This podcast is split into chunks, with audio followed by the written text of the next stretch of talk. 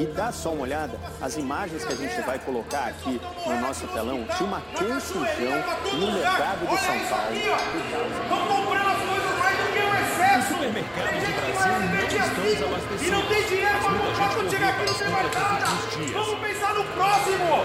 Vamos pensar no próximo. No teatro, a gente tem que pensar nos outros. Estão comprando tudo. Você entendeu? Vão se contaminar, vão morrer todo mundo. Tá cheio de carreta aí fora. O dono daqui tá ficando cada dia mais rico. E a gente vai se foder.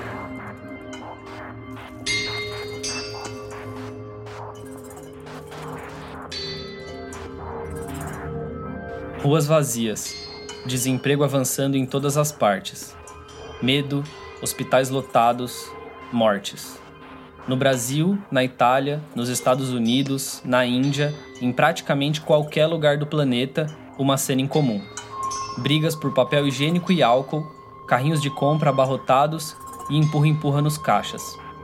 Em meio a tantos derrotados, o supermercadismo é um dos vencedores claros desses primeiros meses de crise.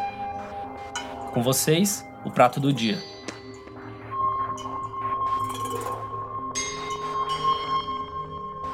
Opa, tudo bom? Eu sou o João Pérez, um dos repórteres de O Joio e o Trigo. Oi, eu sou o Vitor Mattioli, outro repórter do Joio. Bom, antes da gente avançar nesse episódio, só o mesmo lembrete da semana passada. Devido à pandemia do coronavírus, a gente está gravando de casa, então pode ser que se perca um pouquinho de qualidade do áudio. A gente fez uma pausinha na temporada regular do Prato Cheio, que pode virar uma pausa grande, tudo vai depender do coronavírus, e para tratar desse momento tão importante. Bom, Vitor, é importante deixar claro logo de cara que a gente está falando de supermercadismo e não só de supermercado. Ou seja, a gente está falando sim de redes como Carrefour e Pão de Açúcar, mas também de algo maior, de uma cultura de consumo que se criou ao longo das últimas décadas, em particular ao longo desse século. Essa cultura de consumo tem um princípio fundamental que fica fácil de entender em tempos de coronavírus: One Stop Shopping, ou seja, todas as suas compras num só lugar. Nos hipermercados você pode encontrar de margarina até pneu para o carro, de salgadinho a geladeira. A quantidade de itens é absurda. Em hipermercados pode chegar de 35 mil a 50 mil itens. É, a greve dos caminhoneiros já tinha deixado isso claro. O medo de desabastecimento mostra como o supermercado é o lugar de compra por excelência. Isso fica muito evidente quando a gente para para pensar se existe algum outro lugar onde a gente consegue comprar itens muito básicos, como arroz, feijão, farinha, açúcar, óleo, macarrão, papel higiênico e até produtos de limpeza. A nossa percepção é de que não existe um outro lugar para comprar isso. Ou seja, o supermercado é a representação da vitória de uma mudança cultural criada com muito dinheiro, inclusive dinheiro público em renúncia de impostos, financiamentos do BNDES e de outros bancos e manobras muito diversas para evitar o recolhimento de tributos. Mas não é delas que a gente vai falar hoje, ainda não.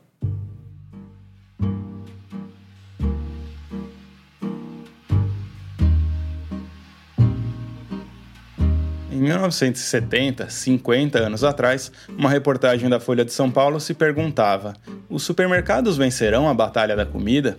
Naquela época, 28% dos paulistanos tinham supermercados como um espaço de compra. A primeira rede da cidade estreou no começo dos anos 50. Aliás, a primeira loja, as redes foram surgir depois. Vale fazer um parêntese aqui.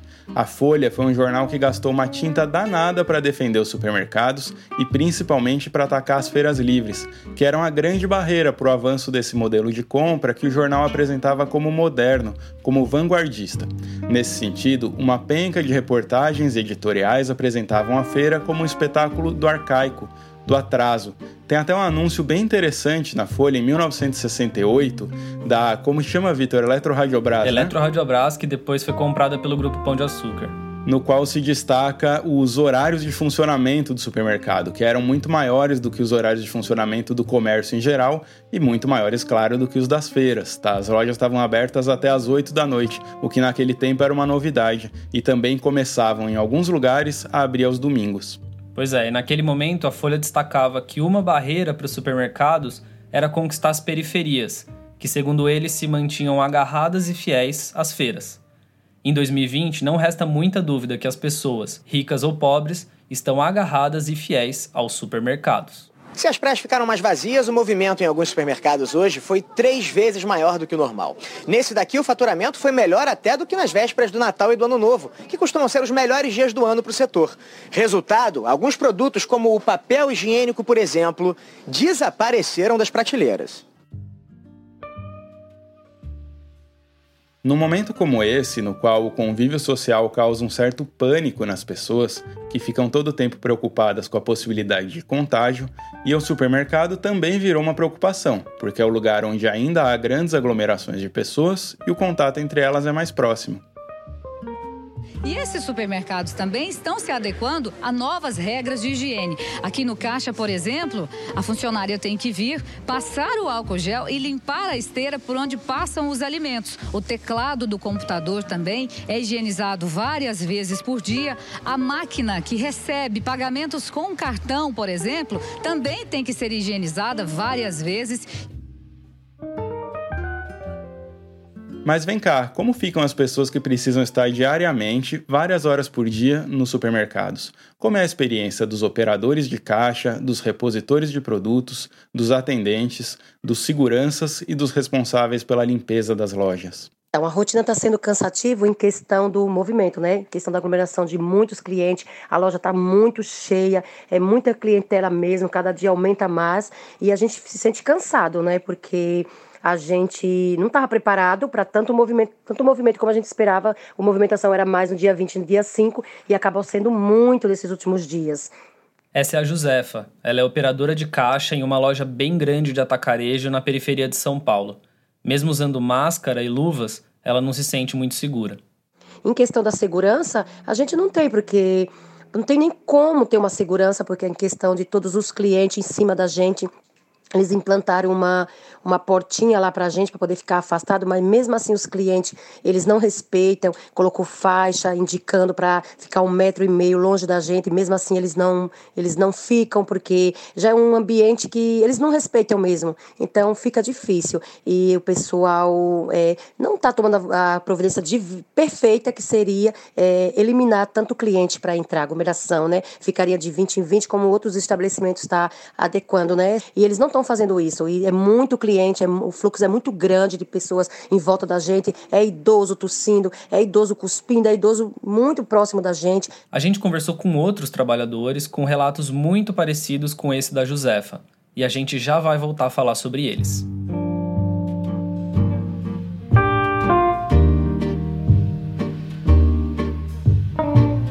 Como foi que a gente passou de um quadro recente de 50, 60 anos, no qual o supermercado era totalmente dispensável, para uma situação de dependência quase que absoluta? Essa mudança foi bem rápida, na verdade. Eu lembro que quando eu era pequeno, lá nos anos 80, 90, o passeio do sábado de manhã era ir na feira com a minha mãe.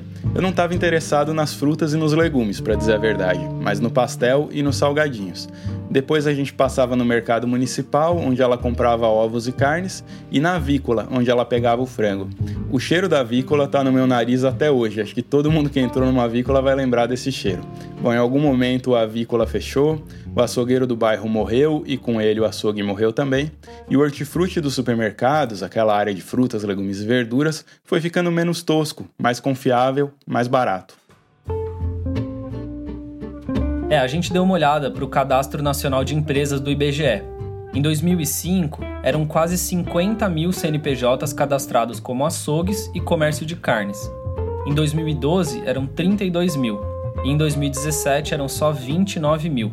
Ou seja, foi uma diminuição de mais ou menos 40% em 12 anos. É, o número em relação a padarias não é tão alto quanto, mas também tem um número bem significativo de fechamentos. Em compensação, o número de lojas de autosserviço, por outro lado, cresceu muito nas últimas décadas. Aqui a gente fala de todas essas lojas com mais de um caixa. Então é supermercado, hipermercado, atacado e loja de conveniência. Em 90 eram 32 mil lojas, em 2000, 61 mil, e no último ranking da Associação Brasileira de Supermercados, a Abras, já eram 90 mil lojas, quase três vezes mais do que a gente tinha há 30 anos. E essa parte do autosserviço é que concentra quase todo o faturamento do setor. Sobra muito pouco para aquilo que a gente chama de varejo tradicional, formado por mercearias, mercadinhos de bairro e esses pequenos comércios. Em 1995, para você ter uma ideia, o varejo tradicional ficava com 12,5% do faturamento. Hoje, só 7% do dinheiro fica com os pequenos.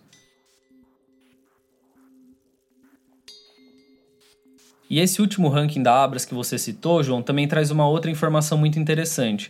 As duas maiores redes de supermercados do Brasil, que são o Grupo Carrefour e o Grupo Pão de Açúcar, em 2018, juntas tinham 110 bilhões de reais de faturamento anual. A quarta e a quinta empresa da lista de maiores, que ainda são empresas muito grandes, juntas somavam 15 bilhões, ou seja, um pouquinho mais de 10% do faturamento dessas duas grandonas.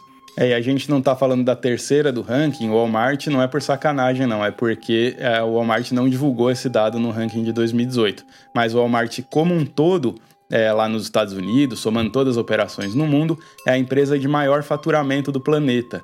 Essa, esse faturamento tão alto, esse poder tão grande concentrado em poucas empresas, resulta em uma série de práticas que são nocivas aos fornecedores e acabam sendo nocivas aos consumidores. A gente não vai se estender muito nisso hoje, não a gente pode falar o seguinte: no começo dessa crise, a Associação Paulista de Supermercados vinha soltando boletins diários sobre o crescimento das vendas.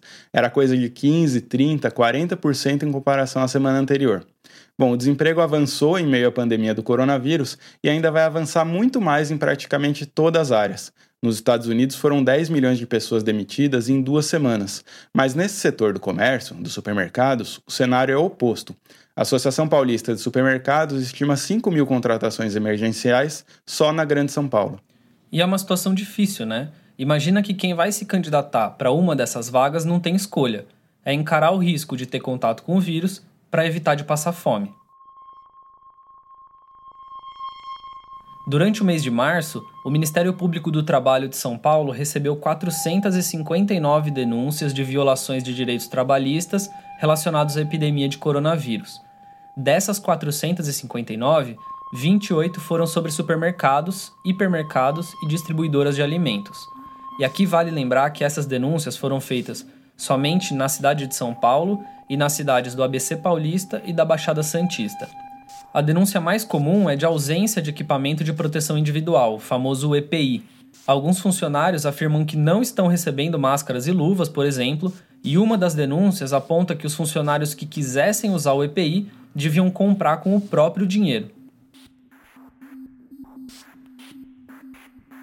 Ô Vitor, nos últimos tempos a gente conversou com funcionários de vários supermercados, leu algumas ações trabalhistas e essa questão do EPI é uma recorrente, né? Muitos funcionários se queixam de que faltam EPIs em tempos normais. É, o, o, equipamento de proteção é importante, por exemplo, para quem trabalha na câmara fria, né, onde ficam refrigeradas as carnes e outros produtos.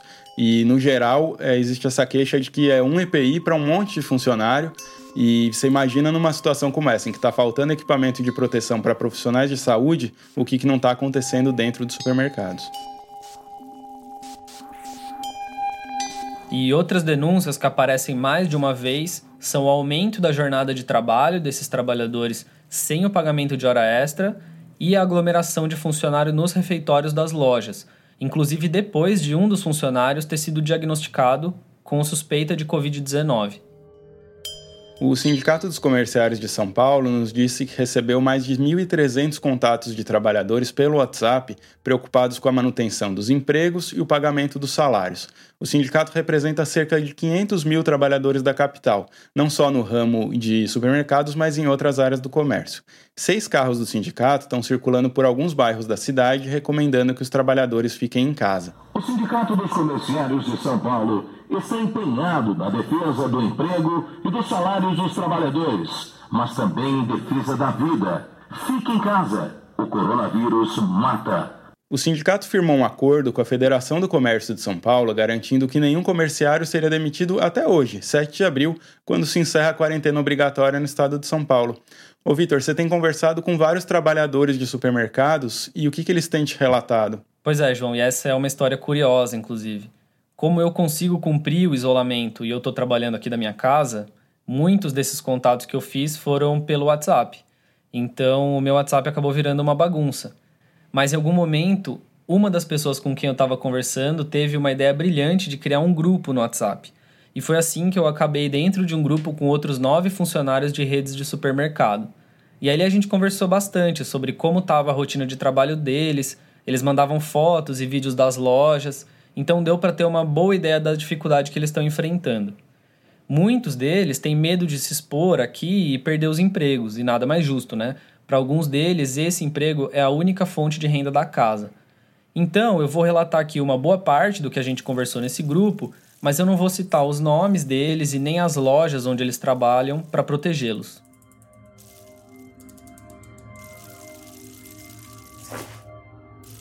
Quase todos eles trabalham como repositores de produtos e dizem que o ritmo de trabalho aumentou bastante nas últimas semanas. Os que trabalham em lojas de atacarejo, onde os descontos são maiores se você compra em grande quantidade, falam que o volume de trabalho praticamente dobrou. E aqui tem uma diferença. Alguns dizem que a carga horária não mudou, então eles estão trabalhando muito mais para dar conta do serviço. Outros relataram que estão trabalhando em jornadas mais longas, mas quase sempre sem receber as horas extras devidas. O Vitor, aqui tem uma outra questão muito importante. O atacarejo veio se tornando, ao longo dessa década, aquele que sustenta o lucro de Grupo Pão de Açúcar, Carrefour, dos supermercados brasileiros. Né? Estão carregando nas costas. Hoje, 60%, 70% das vendas desses grupos chega a ser pelos atacarejos.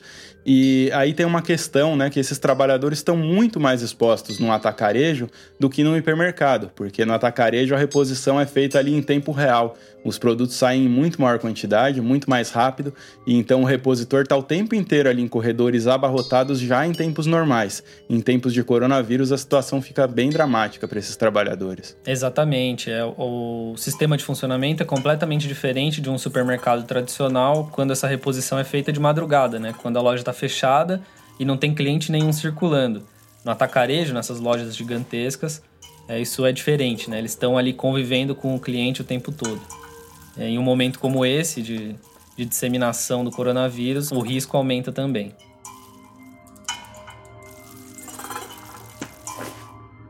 Surgiu nessa conversa do Vitor com os trabalhadores um elemento que já estava na lista de investigações do Ministério Público do Trabalho sobre a falta de equipamentos de proteção individual, como máscaras e luvas. A informação é de que os funcionários devem comprar os EPIs e também álcool gel para serem reembolsados depois. O problema é que eles, como quase todo mundo, não conseguem comprar os materiais. Nesta farmácia, os frascos pequenos para carregar na bolsa acabaram. Restaram algumas poucas unidades de 250 ml. O gerente explica que a procura disparou nas últimas semanas.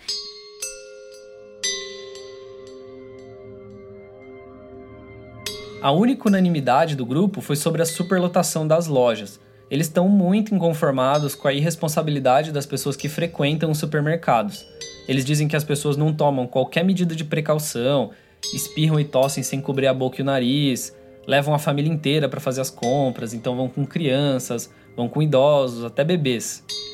É uma situação muito difícil porque esse funcionário que está ali o dia inteiro no supermercado também tem família. Então imagina o receio que ele não sente de levar essa doença para dentro de casa, né, Vitor? Com certeza, e todos eles relataram que sentem muito esse medo de se contaminar e acabar levando o vírus para casa, para perto da família, para perto dos pais idosos, por exemplo. E eu vou abrir aspas aqui para uma das repositoras que conversou comigo. Ela disse o seguinte: abre aspas. Eu continuo trabalhando porque eu sou obrigada. De que adianta os nossos filhos ficarem em casa e nós, os pais, termos que trabalhar no mercado, correndo um grande risco de contaminação? Quando eu chego em casa, eu vou direto tomar banho e trocar de roupa antes de ter qualquer contato com eles. Fecha aspas. A Josefa, aquela operadora de caixa que a gente ouviu agora há pouco, também está sofrendo bastante com esse medo de ficar perto da família. Em questão da minha família, claro, eles ficam muito preocupados, porque eles sabem que todos os dias eu tenho que trabalhar, tenho que fazer a mesma rotina, pegar lotação, pegar mercado cheio, voltar para casa.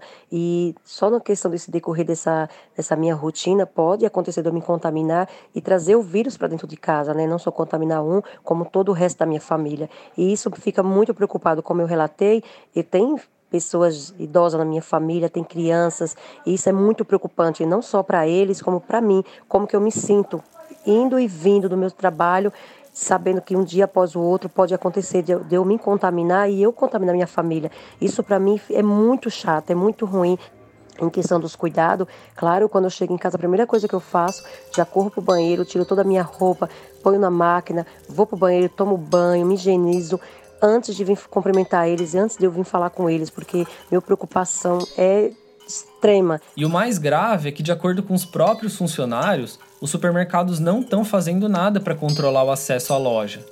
Sim, de fato, algumas lojas estão limitando a entrada de clientes, mas isso não aconteceu em nenhuma das lojas em que essas pessoas com quem eu conversei trabalham. Na verdade, uma das repositoras me contou que na semana retrasada, a loja em que ela trabalha teve um controle de entrada, mas só em um dia da semana. E isso só aconteceu porque a polícia militar apareceu por lá e obrigou o supermercado a restringir o número de pessoas. No dia seguinte, segundo ela, eles colocaram álcool gel em alguns pontos da loja e permitiram que uma multidão entrasse de novo. E aqui eu vou abrir aspas mais uma vez para uma das trabalhadoras, que estava bem brava pelo fato das lojas permitirem essas aglomerações. Ela disse o seguinte, abre aspas, Nós somos apenas números. A realidade é que se um de nós morrer, vem outro para o nosso lugar. Fecha aspas. Oi pessoal, aqui é a Amanda. Quero pedir a sua ajuda para levar ao ar a segunda temporada do Prato Cheio. Nossa campanha de arrecadação no Catarse foi organizada ao longo dos últimos meses. Conseguimos livros, rangos, cestas de orgânicos, ecobags e um monte de recompensas legais para quem doar. Queremos sempre fazer mais e melhor. Se você puder ajudar nesse momento, ficamos muito gratos. Entra lá no catarse.me barra prato cheio. Se não puder, tudo bem. Compartilhe nosso conteúdo e as nossas redes e continue nos acompanhando.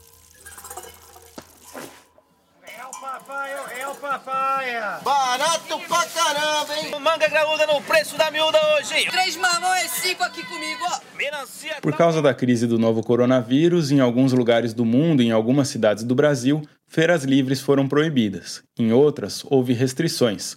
Algumas terminaram por receio dos feirantes, por receio dos fregueses ou por falta de alimentos. Em relação aos supermercados, a gente não vê quase nenhuma restrição. No máximo, alguns lugares orientaram a limitar a quantidade de pessoas dentro da loja ao mesmo tempo. E algumas redes abrem entre 6 e 7 da manhã apenas para idosos. É, e a ministra da Agricultura, Tereza Cristina, tem dito que não precisamos ter receio de desabastecimento. Mas ela admitiu que os agricultores familiares são os mais afetados pelo momento. E por um motivo óbvio, eles não conseguem manter o acesso aos consumidores os pequenos raramente chegam até a gôndola dos supermercados. Isso porque os grandes supermercados são tão grandes que precisam negociar com grandes fornecedores. Para o pequeno entrar no supermercado, só se a produção for comprada por um atravessador, e aí ele sai perdendo demais em termos de pagamento.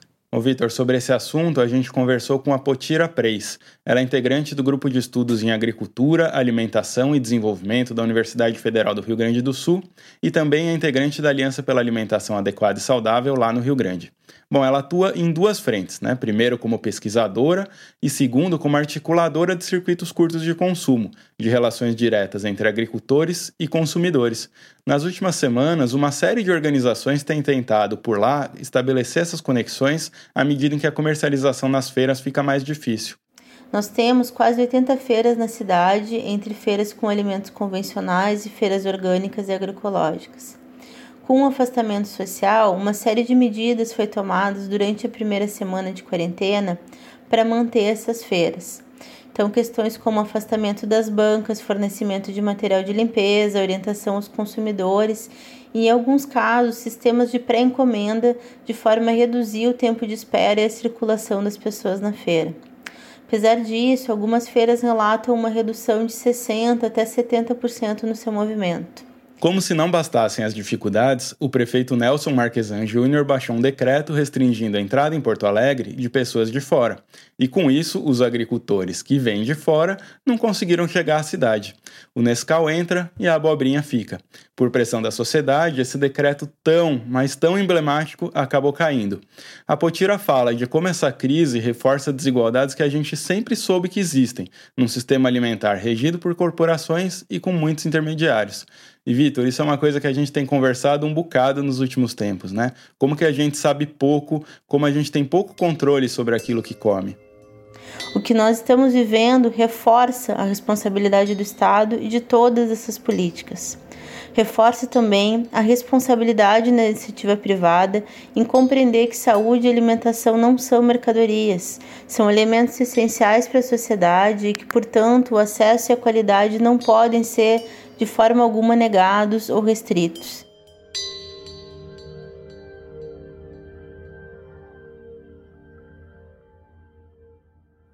É inegável que o coronavírus nos coloca diante de desafios inéditos. Nós nunca vivemos essa situação. Dessa história podem surgir reflexões e ações para o que virá depois.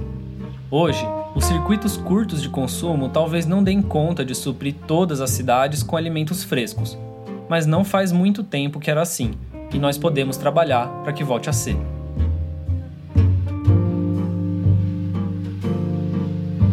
Muito bem, esse episódio do Prato Cheio teve roteiro do Vitor Mattioli, meu, João Pérez. A edição de áudio ficou a cargo do Vitor Oliveira. As redes sociais são responsabilidade da Amanda Flora e as artes, o design, ficam com a Denise Matsumoto. Nesse episódio, nós usamos áudios de reportagens da Band e da TV Record. Até a próxima. Tchau, tchau, até o próximo episódio.